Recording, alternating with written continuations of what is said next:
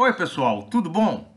Eu sou José Carlos Pinto falando com vocês aqui no canal Falando com Ciência sobre aspectos da educação, da ciência e da pesquisa que se faz no Brasil. Esse episódio que eu conto hoje aconteceu por volta do ano de 2010, enquanto eu dava um curso de pós-graduação para engenheiros. Para contextualizar a história, é importante dizer que eu costumo dar aulas fazendo muitas perguntas aos estudantes, estimulando a participação deles, porque eu acho muito chato falar horas a fio sem ter algum tipo de feedback. Pois bem, nesse dia, ao fazer uma pergunta a um dos estudantes em sala de aula, recebi como resposta o pedido de que não fizesse mais perguntas, porque, segundo esse estudante, era direito dele não revelar para os colegas o que ele sabia ou deixava de saber.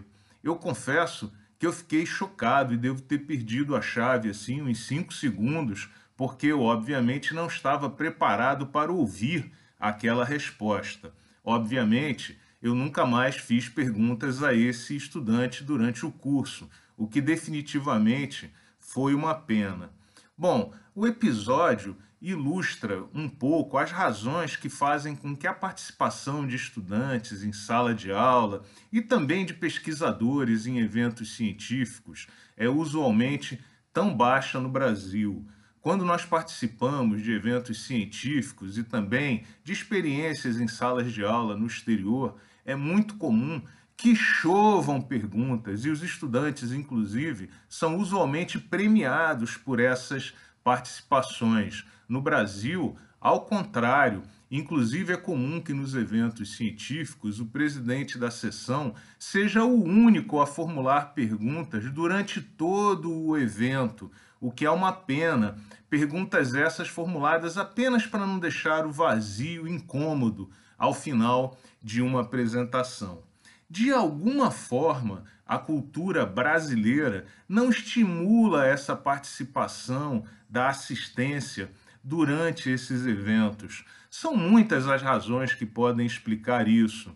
Pode ser uma autoestima baixa e o medo de revelar para os colegas o que o indivíduo sabe ou não sabe, como no caso daquele estudante, ou de apresentar uma pergunta que outros possam achar tola.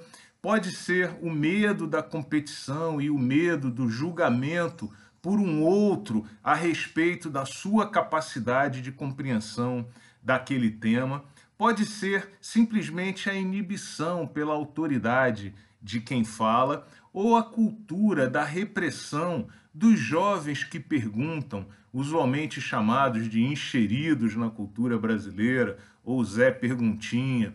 A minha esposa mesmo diz que quando era criança ela tinha muita raiva de ser chamada de curiosa e que ela detestava esse apelido carinhoso dado pela família. Enfim, o fato é que as perguntas e os questionamentos são fundamentais para o aprendizado, tanto de quem ouve como de quem fala. Por isso, participe, estimule a participação de estudantes e colegas nesses eventos procure participar ativamente de todas as atividades e discussões técnicas. Eu, inclusive, proponho aqui um exercício para você praticar sempre. Durante uma apresentação, qualquer uma, formule algumas perguntas possíveis e sempre faça alguma e apresente alguma dessas perguntas para o público. Vai ser bom para você, para o palestrante e para todo mundo que está assistindo, além de servir como um estímulo adicional para que os outros façam como você e participem também da atividade. Um grande abraço e até o próximo vídeo.